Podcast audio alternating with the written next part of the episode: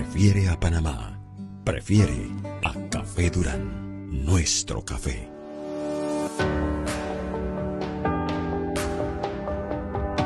Saludos familia y bienvenidos a Día de con Juan Pirolande. Hoy quiero comenzar con una frase, con el lema de la Agenda 2030 de Naciones Unidas, que es no dejar a nadie atrás. Y esta frase, este lema, eh, tiene mucha relevancia hoy en día y más, y más con el tema que vamos a tocar el día de hoy, que son las personas con discapacidad porque siempre se nos ha considerado que estamos en un grupo vulnerable. Y para esto estoy con el director de promoción y participación ciudadana, mi querido amigo Joaquín Díaz. ¿Cómo estás, mi hermano? Bueno, aquí feliz de verles y estar en este programa contigo. Gracias, vamos a conversar un poquito y quiero que me comentes cuál es la realidad de las personas con discapacidad antes del COVID-19? Eh, desde mucho tiempo y antes del COVID-19 era una situación un poco compleja en la que la mayoría de las personas con discapacidad han estado en un tema de pobreza, pobreza extrema, en un país como el nuestro, que es el sexto más desigual del mundo, como sabemos, lo que definitivamente los ponía en una gran desventaja. Por ende, eh, la realidad de las personas con discapacidad es un poco complicada dependiendo también del entorno geográfico en el que estén y también las familias, obviamente. Entonces, es un elemento muy importante el que resalta la de las familias porque también es fundamental en el crecimiento de una persona. ¿Cuáles son los mecanismos que se están utilizando para que las personas con discapacidad se informen, Joaquín, en estos tiempos de COVID-19?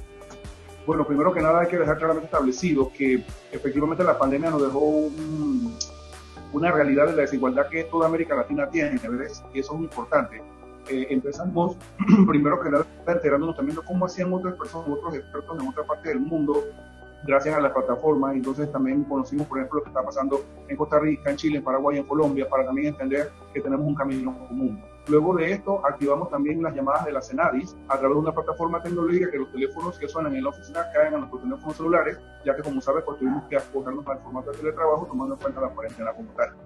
Eh, en este grupo que estamos atendiendo personas, hemos tenido también psicólogos, redes sociales, para hacer esa atención emocional, psicológica, que esta situación requiere para todos en general, para todos los grupos vulnerables en particular, y en este caso es de las personas con discapacidad. De allí, como otro punto importante, Juanpi, es importante la recopilación de la información, gran debilidad en América Latina y en Panamá, precisa de quiénes son, dónde están, eh, y sobre todo en el caso de algunas necesidades muy concretas, como los pampers, o las leches especiales que ves que recopilar la información de la talla, por ejemplo, para poder articular con los diferentes benefactores que hemos tenido.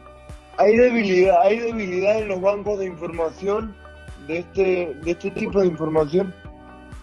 Sí, señor. Eso, eso, el problema del, del manejo de información es un problema mundial más crónico en América Latina y particularmente en Panamá. No tenemos datos fiables. Fíjate que, por ejemplo, en algunos casos la información hay que verla renglón por renglón, cuando ya hoy por hoy tenemos tecnologías que con un solo dato yo quería, quisiera poner, por, ejemplo, nombre, hombres, mujeres, tales tallas y demás, pero evidentemente esa es la gran ventaja de esta prueba que hemos tenido, el principal aprendizaje es que la vida nos cambió y hay otras prioridades ahora en, la vida de todos, los, de todos los panameños, en este caso, la salud, la familia, obviamente la seguridad, el tema también económico que nos preocupa todo y que nos va a llevar también a otro tema más adelante, que es qué vamos a hacer después que pase todo esto.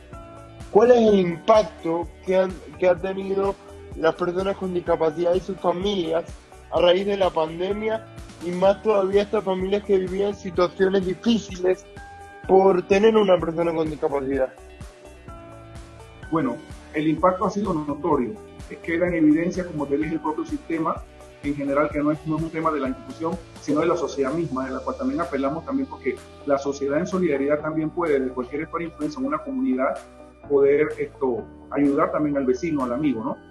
Eh, hemos notado una gran debilidad también en, el sistema de los gobiernos locales, que son los que a final de cuentas están en lo más cercano de la comunidad. Pero algo bueno, que dentro de lo malo, lo menos malo que ha ocurrido es que precisamente esa fortaleza que tenían las personas con discapacidad, por la propia condición de la discapacidad, hizo que se sobrepusieran de una mejor manera a esta crisis, porque ya venían con ciertos aspectos de segregación. No todas las personas con discapacidad podían salir todo el tiempo, entonces el impacto emocional de una forma u otra fue un poco menos complicado porque ya teníamos la vivencia de lo que es tener una limitación. Entonces, eh, hemos podido darnos cuenta, yo por ejemplo que personalmente he estado llamando a líderes de ONGs de Veraguas, de Bocas del Toro, de Darién, inclusive de otras provincias, que me cuentan y están dentro de toda la situación que es incómoda para todos, con una fe, con una tranquilidad, tratando de echar para adelante y sobre todo anotando esas grandes lecciones que vengan para cuando pase este día o esta pandemia. Mira, una de las grandes cosas que estamos verificando, digamos, los aspectos socioeconómicos, es el hecho de ver cuáles son las nuevas oportunidades en el negocio. Una de estas es la tecnología. Todo el mundo va a necesitar computadoras para la escuela, para el trabajo. Hay chicos con discapacidad que manejan la tecnología y podrían de repente organizarse a través de sus fundaciones o los que no las tengan también, unirse a otras para poder esto, generar emprendimientos sostenibles, porque en realidad eh, ha sido bien complicado el tema financiero para todos.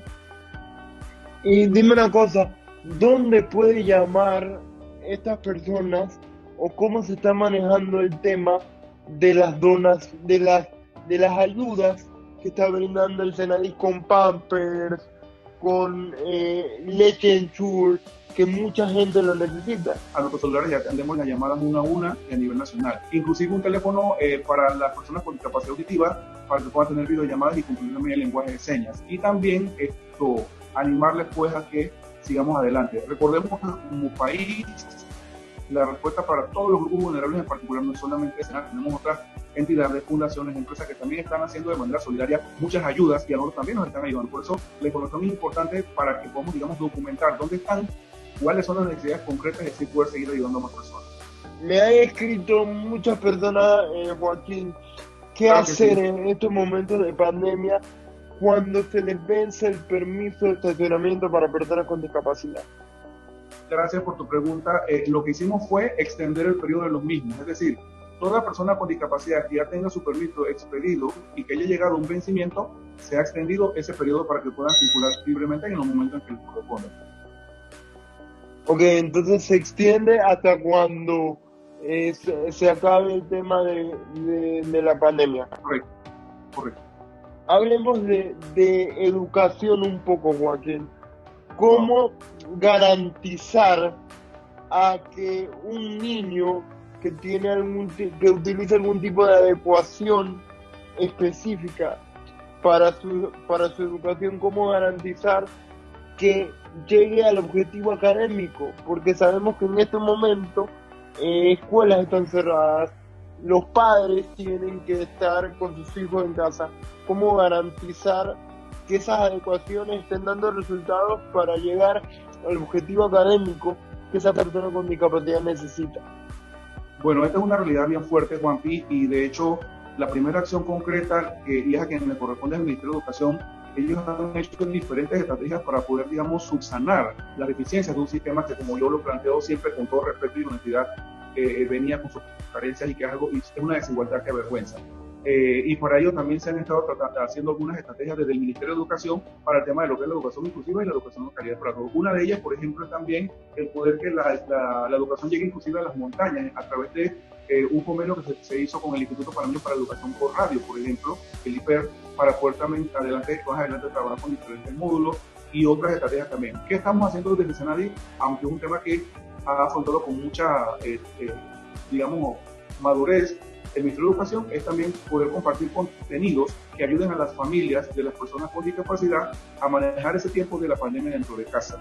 Guía de atención a los cuidadores, guía de atención ante el COVID y la emergencia, una guía de ocio, es decir, para, por ejemplo, darles tips de que puedan pintar, si quieren ver una película, algún juego en particular, todo lo que puedan hacer desde este tiempo en casa, un tiempo de fortalecimiento familiar y al mismo tiempo el crecimiento que puedan hacer desde la herramienta que podemos compartir.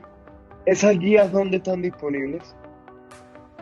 las guías que, te acabo de mencionar, nosotros, el equipo de la Secretaría de Salud y Discapacidad, las hemos colgado en nuestra página web, cenadis.gov.pa, y también se las hemos enviado por diferentes mecanismos a los mismos líderes de las ONG, algunas por WhatsApp, otras por correo electrónico, para que las personas, por ejemplo, la, la guía de cuidador de cuidadores es súper importante, porque los cuidadores también se pueden desgastar, también se pueden enfermar, y es importante para nosotros que ellos también estén súper bien para poderlos atender a ustedes.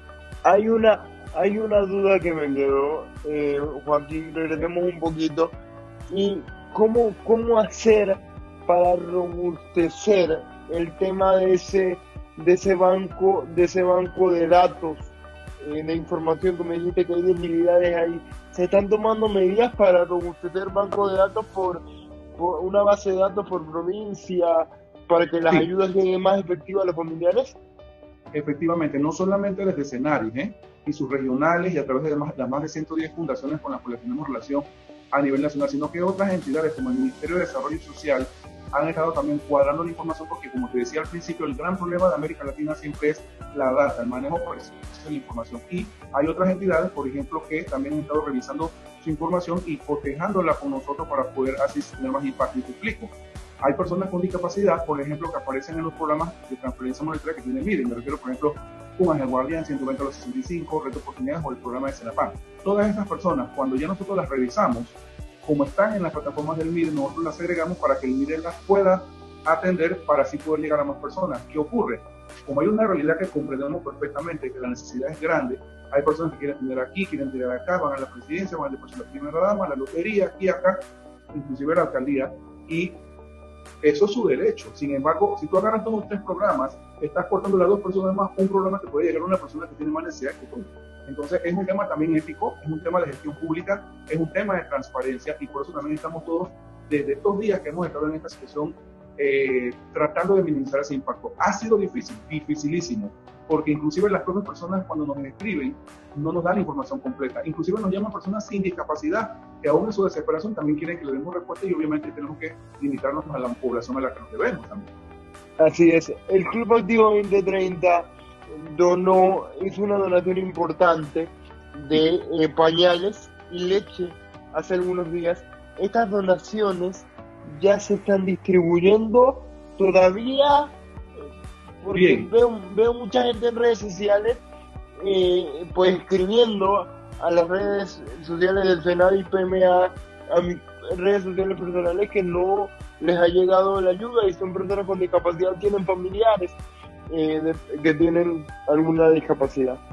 te explico, Juan, desde el día 20 de marzo, que fue que nos acogimos al tema de la cuarentena como tal en la institución, y responsablemente toda esa información que nos fue llegando todos los días a la plataforma, a los correos, a las redes sociales, en cada llamada, cada atención emocional, se fue documentando de manera precisa y organizada, ¿ves? Más la data que ya teníamos de la desde hace más de 10 años de que nos creamos. Por eso que esa información era muy precisa, nombre, teléfono, dirección, condición de discapacidad, la talla del pamper, la leche que necesitaban, si fuera Ensure, Pediasure o Lucerna en el caso de un diabético, por darte un ejemplo. Y esa es la información que el 2030 tuvo para donación que nos hizo. ¿Qué significa? Que la gente al ver eso en los medios, piensa que, que tenemos bastante. No. Ahora nosotros seguimos, producto de esa acción de comunicación, recibiendo otros pedidos para hacer con esta misma responsabilidad la información, la documentación, la revisión de las tallas para entonces poder hacer otras compras, tanto las compras gubernamentales como las compras que otras, otras empresas o fundaciones como el 2030 también nos están apoyando para poder llegar. Este, este, estas primeras donaciones en este momento están saliendo a las diferentes provincias, yo calculo que va a estar mañana o el jueves eh, llegando a las, a las regionales para entonces poder proceder a la distribución y en el caso de la provincia de Panamá, como no tenemos una regional de Panamá Centro, hay un equipo de Panamá Centro que se encarga de coordinar las entregas con todas las debidas recomendaciones, con la protección, pero yo tendría que decir también con toda honestidad, la mía es mucha y los obreros son pocos, la necesidad de la discapacidad y de los grupos vulnerables es tan grande que, a veces una cosa que hacemos, como dice un buen panameño, alborota con guerra porque hay más necesidad. Entonces, eh, siempre apelamos a, otros actores sociales, como algunas empresas, fundaciones, inclusive embajadas, eh, iglesias, hay por ejemplo sacerdotes, pastores o clubes cívicos que también están dando respuesta en su comunidad, porque la gran debilidad, aunque decirlo, sí recae muchas veces sobre la misma logística que hay a nivel nacional a través de los gobiernos locales. Entonces, hemos también hecho un trabajo también de poder coordinar con ellos en nuestras provincias, nuestros regionales sí se apoyan con todo lo que son las juntas técnicas y las fuerzas de tarea conjuntas para poder movilizarse también y buscar el apoyo, porque sabes que si no una entidad pequeña y sin recursos, sin embargo, siempre estamos tratando de coordinar y pedir ayuda donde podamos hacer. Para culminar, Joaquín, tus recomendaciones y consejos como director de participación ciudadana de Senado a todas esas familias que te escuchan en este momento a través del día de en Revolución TV. Claro que sí, hay cinco indicadores de una ONG saludable, ¿ok? Con eso quiero que se queden, con los cinco de una mano su gente, el estatus legal, todo el patrimonio que pueden tener de recursos, el plantear proyectos adecuadamente con su objetivo, con su propósito y todo, y esa proyección que puedan tener en redes y medios va a permitir que te proyectes de una manera adecuada. Mi gran llamado a todos los líderes es que se organicen, que participen, que se integren, que fortalezcan a las ONG, que hay que decirlo, antes de la pandemia estaban bastante debilitadas en muchas provincias y con esto pues se hacen todo más esa parte de organización y nosotros tenemos que hacer un llamado a todas las personas con discapacidad que no forman parte de ninguna ONG que también se sumen a las que existen o si quieren crear otra también se pueden apoyar en ese proceso para poder avanzar unidos y organizados. Gracias Joaquín por estar con nosotros en día de con Juan Pidolande, la verdad ha sido de gran ayuda y, eh, haciendo docencia, ¿no? Que es lo que se quiere en estos tiempos de pandemia. Gracias Joaquín, de ustedes mi gente, nos vemos la próxima semana con más del Día de con Juan Pidolande a través de Revolución TV.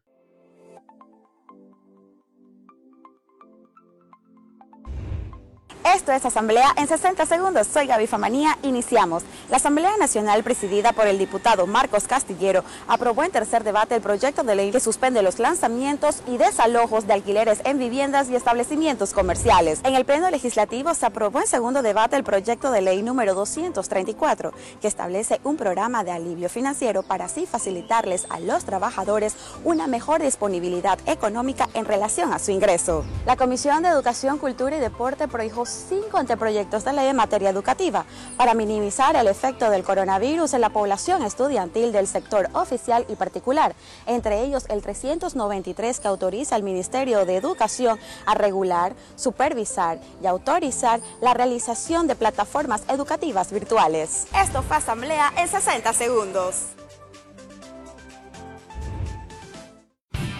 Crear espacios accesibles para todos.